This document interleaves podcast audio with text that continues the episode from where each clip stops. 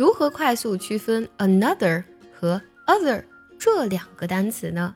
今天卡卡老师教你一招搞定。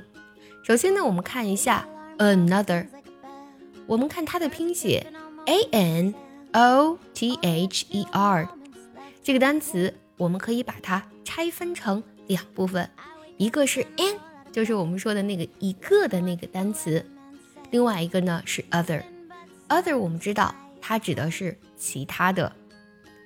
an 是一个不定冠词，在英语中呢，它不表示特指，可以指任何一个。所以呢，another 可以泛指再一个、另一个的意思。比如说，I want another apple。再给我一个苹果，我想再要一个苹果。它没有具体指究竟是哪个苹果。这句话的意思呢，也等于。I want one more apple。所以这里需要特别注意，我们需要用的是 another，而不是 other，因为 another 它不表示特指。想要专项练习呢，并且和小伙伴们一起在群里打卡学习，可以加入早餐英语的会员课程。你不仅可以参加我的直播，而且呢，只要微信加“早餐英语”四个字的拼音，就可以收到我送你的一份学习大礼包。让你在英语学习的路上呢少走弯路。再比如说，I want another ten chairs，我想再要十把椅子，它就等于什么呢？对啦，它呢就等于 I want ten more chairs。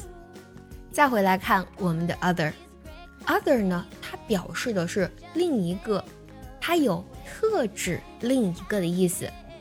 比如说这个句子。He raised one arm and the other。